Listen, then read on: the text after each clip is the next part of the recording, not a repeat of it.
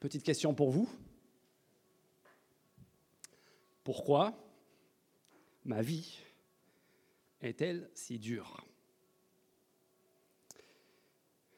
Vous me direz, euh, Jonathan, c'est parce que tu as choisi de prêcher tout l'Apocalypse, c'est pour ça que ta vie elle est dure en ce moment. Mais indépendamment de ça, il faut se poser la question, pourquoi est-ce que la vie, et surtout lorsqu'on est chrétien, pourquoi la vie est-elle parfois si difficile? Je pense qu'on est tous pareils. Si on a l'occasion de se raconter nos semaines, qu'est-ce qu'on aurait à se raconter? On aurait à se raconter bah, la, la galère de la survie au quotidien. Faire joindre les deux bouts, faire tout ce qu'il y a à faire dans la journée, survivre, retrouver enfin le confort de notre lit en fin de journée, c'est déjà un exploit. Pour d'autres, c'est une épreuve. Une épreuve qui dure et qui perdure, dont on ne voit pas vraiment l'issue. Ou encore peut-être c'est ce péché contre lequel on essaye de lutter mais qui nous colle à la peau, dont on n'arrive pas à se débarrasser. Je pense qu'on est tous pareils. Et, quand on vit cela, et puis on revient dans la Bible et on lit dans l'Apocalypse, on entend parler de vaincre, d'être vainqueur. Et on se dit, mais vraiment? Si c'est le cas, pourquoi est-ce que moi j'en suis là aujourd'hui? Depuis plusieurs semaines, on entend parler dans ce livre de l'Apocalypse des souffrances nombreuses et parfois terribles de l'adversité des croyants. Et j'espère que c'est clair pour ceux qui suivent cette série ce dont ce livre nous parle n'est pas d'un avenir lointain, lointain d'une époque mystérieuse encore à venir où on va, euh, euh, qu'on doit discerner, dont on doit discerner euh, l'arrivée. Ce livre en fait parle de nous, parle de la vie entre la croix de Jésus, sa venue sur terre il y a 2000 ans, et son retour à la fin des temps. Ça parle de nous, de nos galères quotidiennes et de notre vie. Cependant, dans ce livre, qui nous parle de souffrance, qui nous parle de la nécessité de vaincre, on n'a pas pour l'instant entendu parler de la cause de nos souffrances, de la cause de ces problèmes. On sait qu'il faut vaincre, mais vous savez ce qui est bizarre? On n'a jamais entendu, on nous a jamais dit ce qu'il faut vaincre. Ce verbe, mais il n'a jamais eu d'objet. Vaincre qui? Vaincre quoi? On ne sait pas. Eh bien, ce matin, nous allons découvrir quelle est la cause de ces souffrances ce que c'est ou qui c'est que nous avons à vaincre. Avant d'aller vers le dénouement final, vers, le, jugement dernier, dont il a été question à la fin du chapitre 11 la semaine passée, et dont on va traiter jusqu'à la fin de la série, à partir de la semaine prochaine, Jean, il nous sort du narratif du jugement, du narratif de, la vie des saints, et il nous donne un petit aperçu, une sorte de visite guidée dans les coulisses du mal. Il veut qu'on comprenne comment le mal fonctionne. Si vous regardez le chapitre 12 et le verset 9, voilà, vous l'avez, il est là. Dans trois chapitres, c'est l'axe du mal mené, une, une, trinité diabolique menée par verset 9, le grand dragon, le serpent ancien, appelé le diable et Satan. Ce qui signifie tout simplement adversaire. Et si Jean nous montre tout cela, euh, ce n'est pas juste pour satisfaire notre curiosité, ce n'est pas pour fournir des scénarios pour des films de science-fiction. Il a un but bien précis en tête, c'est un but qui revient deux fois dans le refrain que vous avez au chapitre 14, verset 12 et au chapitre 13, verset 9. Regardez la fin du chapitre 13, pardon, verset 10, 13, 10. C'est ici que sont nécessaires la persévérance et la foi des saints, chapitre 14, verset 12.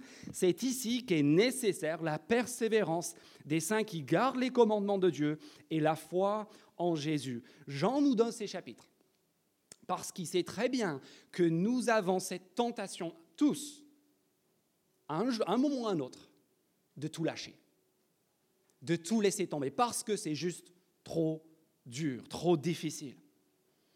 Et si on va tenir, si on va persévérer, il nous faut de la sagesse. Regardez chapitre 13, verset 9, ou euh, le début du chapitre 13, verset 18. C'est ici qu'il faut de la sagesse, que celui qui a des oreilles écoute. On a besoin de sagesse, besoin d'intelligence, besoin de discernement si nous allons vaincre. Et c'est cette sagesse-là, en vue de pouvoir vaincre le mal, que ces chapitres nous fournissent. Et ces chapitres nous fournissent cette sagesse pour vaincre à travers trois temps, trois chapitres, trois questions. D'abord, le chapitre 12 est le passé. D'où vient le mal? D'où vient notre adversaire? Chapitre 13 ensuite est le présent. Comment est-ce que notre adversaire fonctionne? Quelles sont ses méthodes? Et en troisième lieu, chapitre 14, le futur, et on passera très rapidement sur ce dernier chapitre, le devenir de notre adversaire. Quel est l'avenir de notre adversaire? Et de ses adeptes Commençons donc par le passé au chapitre 12. D'où vient notre ennemi? Chapitre 12, verset 1. Un grand signe apparu dans le ciel, c'était une femme enceinte. Ça pourrait peut-être parler à l'un ou l'autre d'entre nous. D'autant plus que nous avons plus de détails au verset 2. Désolé, elle criait. Elle était en travail dans les douleurs de l'accouchement. Verset 5, elle mit au monde, regardez, un fils, un enfant mâle qui doit diriger toutes les nations par un sceptre de fer. Et ça, c'est une allusion à l'un des textes messianiques les plus importants de l'Ancien Testament. En clair, c'est une allusion à la personne de Jésus-Christ. Et dans la salle d'accouchement, verset 3, regardez, euh, il n'y a pas de sage-femme, il n'y a pas de pluche, et il n'y a pas de fleurs. Il y a un verset 3, un grand dragon, rouge, comme le feu, comme le sang. Et au verset 4, il est là, ce dragon, devant, l'enfant qui, qui naît à la maternité, pas pour insister, pas pour prêter secours à la femme, mais au contraire pour, regardez verset 4, pour dévorer l'enfant. Dévorer l'enfant dès qu'il serait arrivé. Pardon, ce n'est pas le verset 4. Si, c'est le verset 4, c'est juste qu'ils ont mis un paragraphe au milieu. Ils sont sympas. Nous avons ici tout simplement les débuts de la carrière terrestre de Jésus-Christ. Jésus-Christ qui, dès ses débuts, dès sa naissance sur la terre, dès le début de son ministère public, est contesté par Satan. Et sa naissance terrestre, regardez maintenant le verset 7, déclenche une sorte de guerre des étoiles. Il y eut alors une bataille, la mère de toutes les batailles, dans le ciel. Et après un combat âpre entre les forces du mal et les forces du bien au ciel, autour de la venue de Jésus-Christ sur terre, nous, lisons la déclaration du verset 10 du chapitre 12. Maintenant, le salut est arrivé, ainsi que la puissance, le règne de notre Dieu et l'autorité de son, son Messie. Pourquoi verset, La suite du verset? En effet, il a été jeté dehors, l'accusateur de nos frères et de nos sœurs, celui qui les accusait jour et nuit devant notre Dieu. Voilà en quelques mots un bref résumé des effets célestes de la venue terrestre de Jésus-Christ. Son sang, sa mort spécifiquement mentionnée au verset 11, scelle définitivement la défaite de Satan.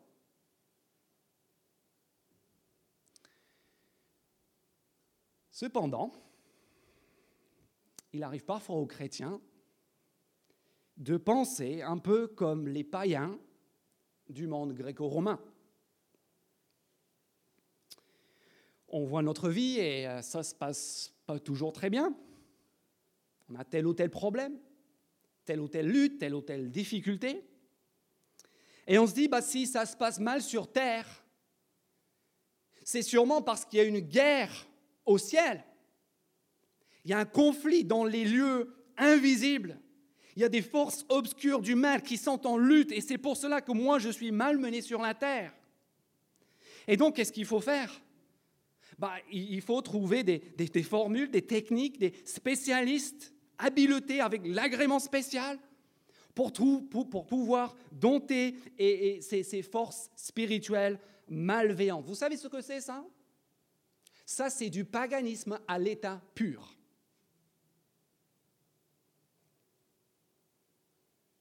Parce que que dit le texte? Chapitre 12, verset 10, le texte nous dit clairement que depuis la venue de Christ, il n'y a plus de guerre au ciel. La bataille, elle est terminée. Elle a été remportée haut la main par Jésus-Christ. En fait, cette phrase, le prince de ce monde où le diable a été jeté dehors, ce n'est pas une phrase nouvelle, c'est une phrase que nous avons déjà entendue dans la Bible, dans le chapitre 12 de l'Évangile, écrit par ce même Jean.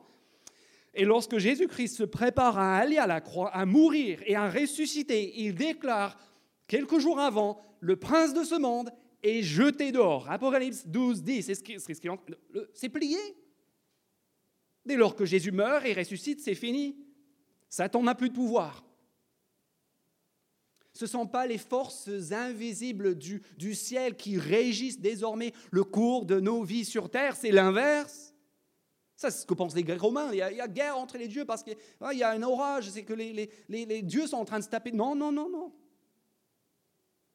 Avec Jésus-Christ, c'est l'inverse. C'est Dieu qui vient sur la terre et un événement terrestre, la croix, la résurrection, sa venue sur terre, ce, que, ce, dont Jean nous parlait juste avant, sa naissance et sa vie, qui scelle le destin de toutes les puissances du ciel. Satan est battu, son pouvoir est brisé, son sort est définitivement scellé. Et c'est pour cela que dans quelques semaines, nous allons fêter Noël.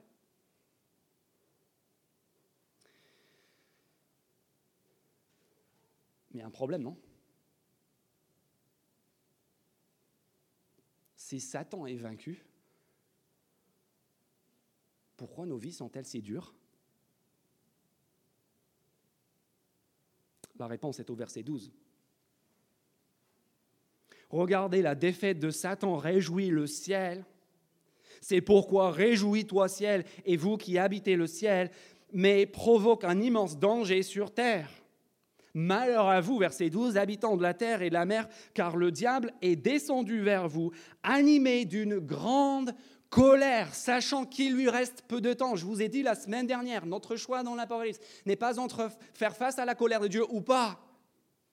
C'est un choix entre faire face à cette colère, la colère de la bête et du monde, et ou faire face maintenant ou faire face à la colère de Dieu plus tard.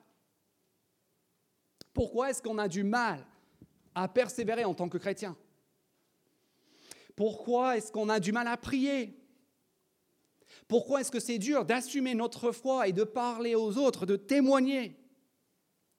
Pourquoi est-ce qu'on a du mal aussi à résister au compromis? Parce qu'on a un adversaire et parce que notre adversaire est un mauvais perdant. Il est furieux et il est descendu sur la terre précisément à cause de sa défaite. Pensez encore aux Allemands pendant la dernière année de la guerre de 1939 à 1945, la Deuxième Guerre mondiale. Suite au débarquement allié de 1944, je vous l'ai déjà dit plusieurs fois, les Allemands étaient battus. Ils étaient voués à l'échec. Il n'y avait plus aucun avenir, aucun moyen pour eux de, remporter la guerre. Et cependant, la guerre ne s'est pas arrêtée au printemps de 1944. Il y a eu encore 11 mois de, de, de, destruction, de dévastation, de terreur, de mort, de sang. À un moment donné, apparemment, Hitler a même songé, en voyant les Alliés arriver, il a songé à brûler Paris. Est-ce que ça allait lui permettre de gagner la guerre? Jamais non. Mais telle était sa fureur devant sa défaite, devant son humiliation, qu'il était prêt à tout pour semer encore la dévastation et la destruction pendant le temps qu'il lui restait. Et c'est pour cela que de la même manière, si vous regardez le dernier chapitre, dernier paragraphe du chapitre 12, versets 13 à 18, qu'en fait le combat et l'activité de Satan continuent, battu au ciel, mais actif encore pour un peu de temps sur la terre. Regardez, verset 17. Furieux contre la femme, le dragon s'en alla faire la guerre au reste de sa descendance. Le fils premier-né, il a perdu la bataille au ciel contre lui, mais il continue pendant cette, période de, de faire la guerre au reste de sa descendance. Qui est-ce donc? Regardez la suite du verset. À ceux qui respectent les commandements de Dieu et qui gardent le témoignage de Jésus, à savoir à tous les chrétiens. Voilà d'où vient notre ennemi. Maintenant, chapitre 13, comment est-ce qu'il fonctionne? Quelles sont ses méthodes? Parce que le chapitre 13 va maintenant traiter des 1260 jours, des 42 mois, des 3 ans et demi, qui sont autant de manières de dire la même chose. 42 mois, ça fait 3 ans et demi. 42 fois 30, le jour d'un mois type, ça fait 1260 jours. C'est simplement un, chiffre symbolique pour parler du temps entre la venue de Christ sur terre et son retour à la fin des temps, tiré du prophète Daniel. Et le chapitre 13 se traite de ce qui, traite de ce qui est en train de se passer pendant ce temps-là. Comment est-ce que le diable fonctionne? Bah, Premièrement, on regarde le verset 1 et le verset 11 et on constate qu'il travaille en équipe ce qu'on apprend à toutes les entreprises, travaille en équipe. Le diable aussi travaille en équipe. Regardez le verset 1. Le diable, le dragon du verset 12, envoie deux émissaires, deux bêtes. Une première bête au verset 1, une deuxième bête au, euh, au verset 11. La première bête monte de la mer au chapitre 13, verset 1, et la deuxième bête monte de la terre au chapitre 13, verset 11. Tout cela reste symbolique, on ne va pas reprendre nos cours d'histoire en essayant d'identifier est-ce que c'était Frédéric le Grand ou, Alexandre euh, ou, Adolf Hitler. C'est symbolique. Dans la littérature apocalyptique, les bêtes sont un lieu commun pour parler des puissances de ce monde malveillant, des empires qui sont hostiles à Dieu, quelque part tous les empires du monde. Il y a plusieurs indices ici qui, qui, qui nous font comprendre que Jean a en vue particulièrement l'empire romain dans lequel il évoluait je n'ai pas le temps de vous donner tous ces indices-là. Mais le plus important n'est pas de savoir quel serait le référent éventuel historique à l'époque de Jean, mais de voir plutôt le schéma de fonctionnement de l'adversaire et de ses alliés. Donc regardez avec moi premièrement la première bête. Verset 2, son aspect et ses effets. D'abord son aspect, regardez. La bête que je vis, verset 2 du chapitre 13, ressemblait à un léopard. Ses pattes étaient comme celles d'un ours, sa gueule comme une gueule de lion. Ressemble à un lion, un ours, un, un léopard. Le dragon lui délègue son autorité, son trône. Et puis au verset 3, on voit que l'une de ses têtes était comme blessée à mort. Oui, d'abord la bête conquérante, et ensuite on voit qu'en fait cette bête, elle n'est pas conquérante, elle est, blessée mortellement. Et puis qu'est-ce qui se passe ensuite? Ah, ah ben, la blessure est, guérie. La bête blessée se relève. Et qu'est-ce que cela entraîne? Cela entraîne à la fin du verset 3 l'admiration de toute la terre. Tout, le, monde adore le dragon à cause de l'œuvre de la première bête. Verset 5, la bête profère des paroles arrogantes de sa bouche, fait la guerre aux, aux saints, fait subir des misères à ceux qui ont placé leur foi en Jésus. Et puis euh, reçoit pour tout cela, euh, au verset 8, regardez, euh, fin du verset 7, pardon, l'autorité et l'adoration de toute tribu, de tout peuple, de toute langue et de toute nation. Hmm.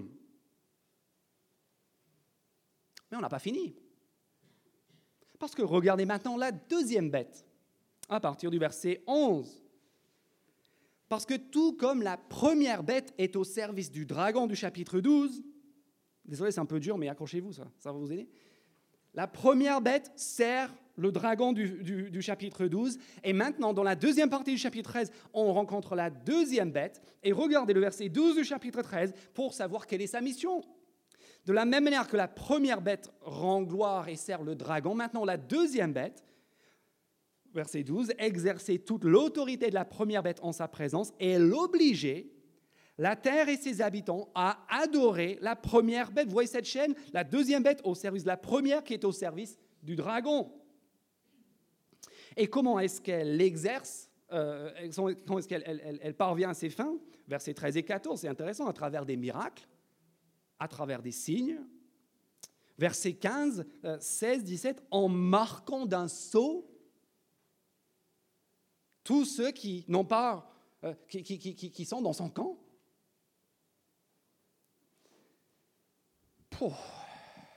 666. Personne ne pouvait acheter, verset 17, ni vendre sans avoir la marque, c'est-à-dire le nom de la bête ou le nom de son nom. On ouvre le calepin et commence nos calculs. Hmm. C'est PayPal.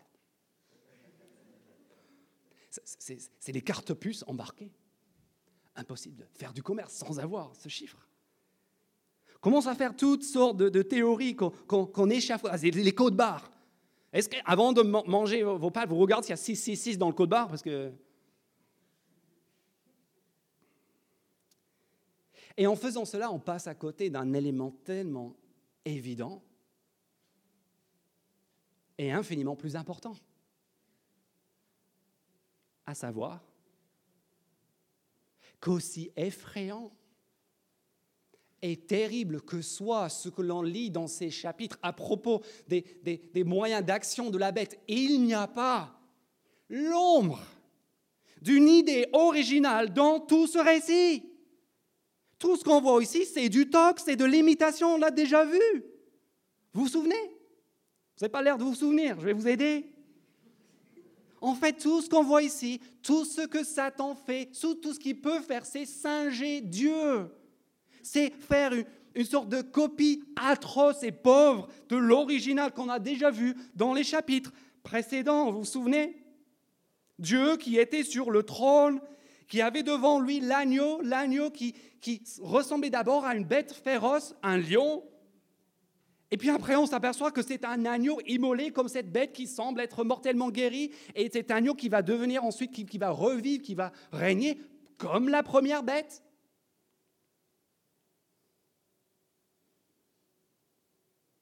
Les nations qu'il adore, les hommes de tout peuple, de toute tribu, de toute langue, devant le trône en train d'adorer. Dieu qui délègue son pouvoir, entre guillemets, ou partage son pouvoir avec le Fils.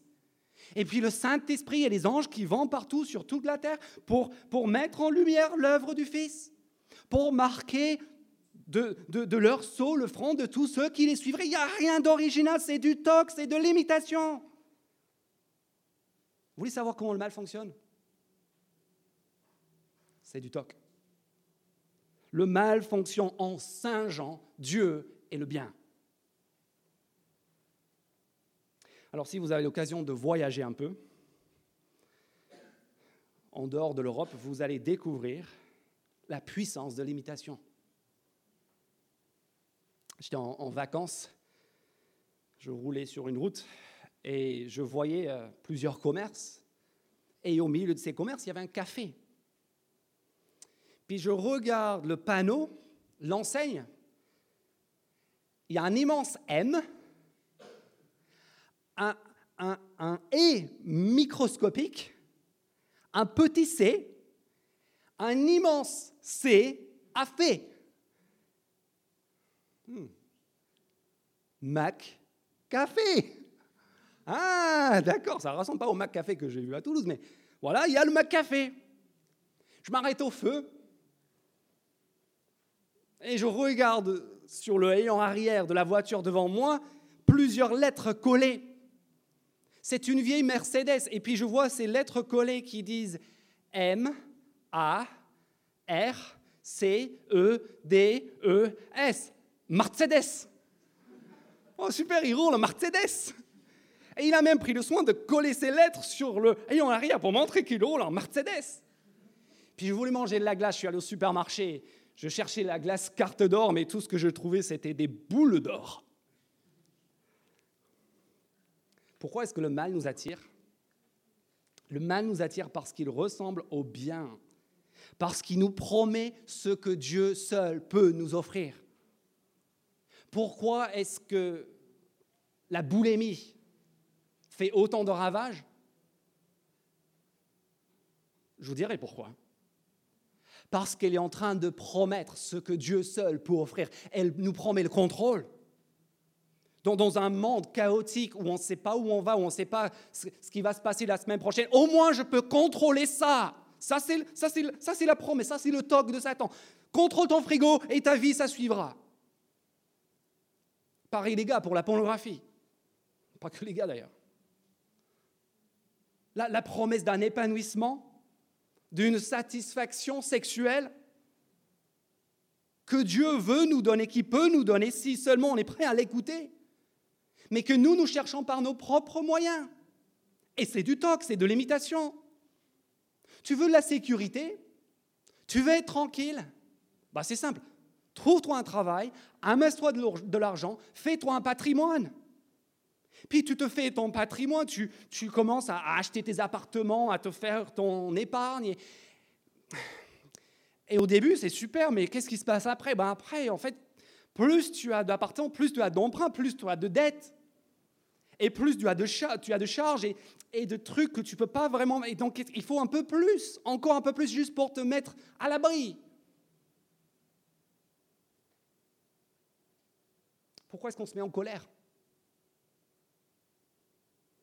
Parce que la colère, sur le moment, a la promesse de, respect et de contrôle. Si je pète les plans, au moins les autres vont se taire. Au moins, ils vont voir que j'existe. Pourquoi est-ce qu'on boude?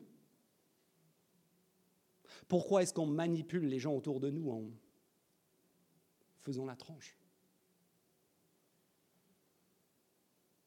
Parce qu'on a cru au mensonge que c'est en faisant cela qu'enfin quelqu'un m'écoutera quelqu'un sera gentil avec moi, quelqu'un m'accordera de l'importance. Le problème avec tout cela,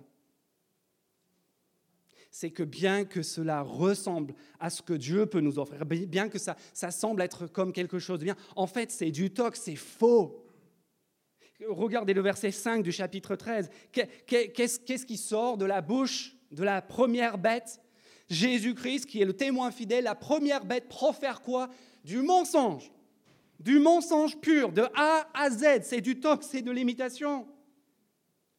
Jésus-Christ, comment est-ce que lui, il instaure son royaume? Vous vous souvenez, chapitre 4 et 5, par sa propre mort, par le don de sa vie, en se sacrifiant lui-même. Comment est-ce que la bête instaure son règne?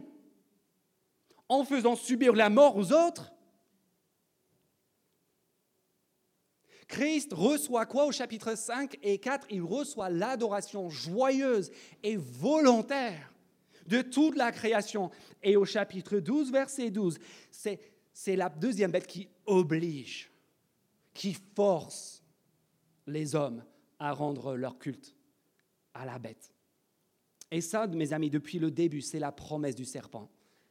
C'est la promesse du dragon. Le dragon, le serpent qui nous présente une voie de libération, une voie d'épanouissement. Et quand on essaye, qu'est-ce qu'on voit? On voit que c'est du toc. Ça ne marche pas. Il n'y a pas de libération, il n'y a pas de joie, il y a de la tristesse, il y a de la contrainte. Il y a de la servitude. Quand est-ce qu'on va apprendre? À distinguer entre l'imitation et le vrai. Qu'est-ce qu'on attend pour arrêter de rouler en Mercedes? Parce que non seulement le mal ne tient jamais ses promesses, dans le présent, c'est qu'en plus de cela, il est voué à l'échec à l'avenir. Et c'est avec ça qu'on va terminer au chapitre 14. Et c'est le message déjà du dernier verset du chapitre 13. Regardez ce chiffre de la bête. Le chiffre de la bête, 6, 6, 6. Triple 6. Que signifie ce chiffre? Ah, Il y a de l'encre qui a coulé.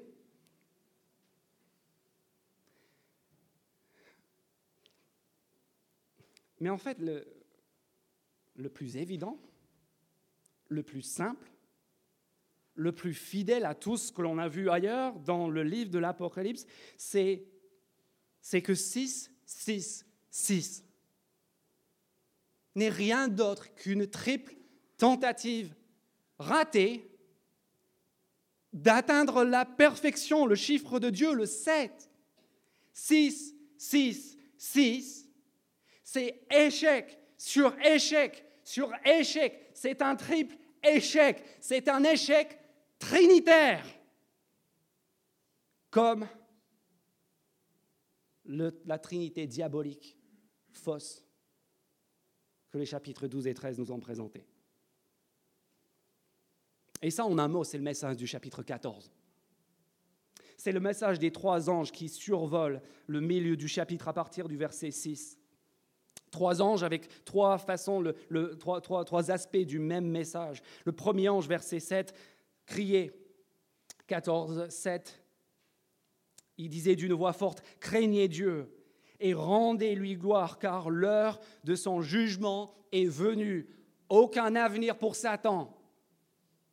Le jugement, son jugement est imminent. Ensuite, verset 8, un autre, un deuxième ange, suivit le premier en disant, Elle est tombée, Babylone la grande. Aucun avenir pour la ville qui incarne et symbolise le mal, la ville qu'on va découvrir dans deux semaines. Sa ruine sera totale. Et puis enfin un autre, un troisième ange, verset 9, suivit les deux autres en disant d'une voix forte, si quelqu'un adore la bête et son image, s'il reçoit la marque sur son front ou sur sa main, il boira lui aussi du vin de la fureur de Dieu. Verset 11 encore, la fumée de leur tourment monte au siècle des siècles. Quel avenir pour ceux qui suivent la bête? Aucun.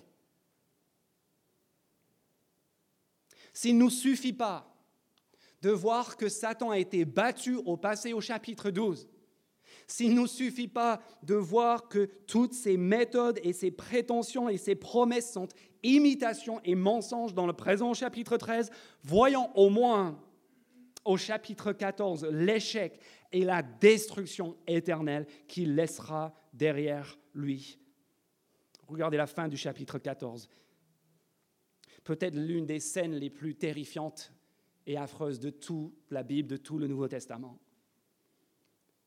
Le jugement est comparé ici, à, une vendange terrible, où c'est Dieu lui-même qui est, en train d'écraser le, le raisin. Verset 20, regardez. Le raisin fut écrasé dans la cuve à l'extérieur de la ville, du sang en sortit et monta jusqu'au mort des chevaux sur une étendue de 300 kilomètres.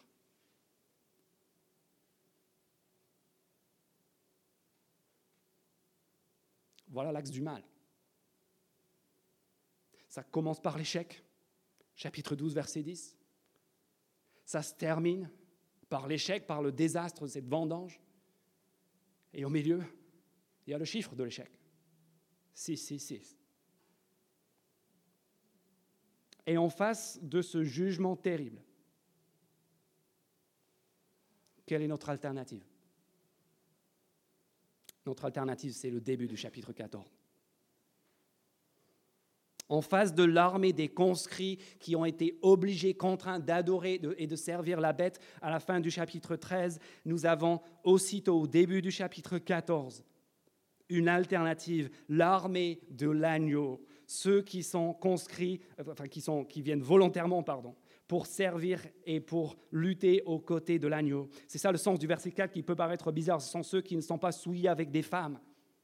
Ce sont des vierges. Ce n'est pas un, commentaire sur le fait que tous ceux qui, qui auraient eu des relations sexuelles ne peuvent pas être en règle avec Dieu. C'est très loin du message de la Bible. Mais en fait, c'était euh, l'une des règles pour l'armée dans l'Ancien Testament. Et c'est aussi un symbole de ne pas s'être souillé, s'être compromis dans l'idolâtrie qui est comparée souvent à de l'adultère qui était un problème au chapitre 2 et 3. L'alternative à la destruction, elle est là, c'est l'agneau, verset 1 du chapitre 14. Je regardais et je vis l'agneau debout sur le mention, avec lui 144 000, euh, la totalité du peuple de Dieu, 12 fois 12 fois 1000, un nombre sans limite, chapitre 7. Personne qui avait son nom, et le nom de son Père écrit sur leur front. Et qu'est-ce qu'ils sont en train de faire? Regardez versets 3 et 4. Ils sont en train de chanter de tout leur cœur, remplis de joie. Il y a des, fois des gens qui me disent, quand je viens à l'église, ça me met mal à l'aise parce que j'aime pas chanter. Un jour, si on place notre confiance en Christ, on sera devant quelque chose de tellement extraordinaire, de, tellement fantastique, de, tellement impressionnant qu'on sera tous contraints de chanter à plein poumon. Tellement c'est extraordinaire, tellement on est heureux, tellement on est épanoui. Et ça, c'est le chant de tous ceux que l'agneau a rachetés, a retirés du pouvoir de la bête, ceux qui sont, verset 5, irréprochables, exempts du mensonge qui caractérisait le dragon et ses deux bêtes. Pourquoi est-ce que la vie, elle est tellement dure, y compris quand on suit l'agneau partout? Parce que, mes amis, nous avons un adversaire. Chapitre 14, verset 12, c'est ici qu'est nécessaire la persévérance des saints. Et cette persévérance, elle est désormais possible. Parce que maintenant, notre adversaire, on le connaît. On sait d'où il vient, qui vient de la défaite, qui a été définitivement battu. On sait comment il, comment il fonctionne dans le présent par l'imitation, par le mensonge. Et on sait ce qu'il adviendra de ceux qui croient à ces mensonges, à ceux qui suivent et se soumettent à son royaume, la destruction du chapitre 14.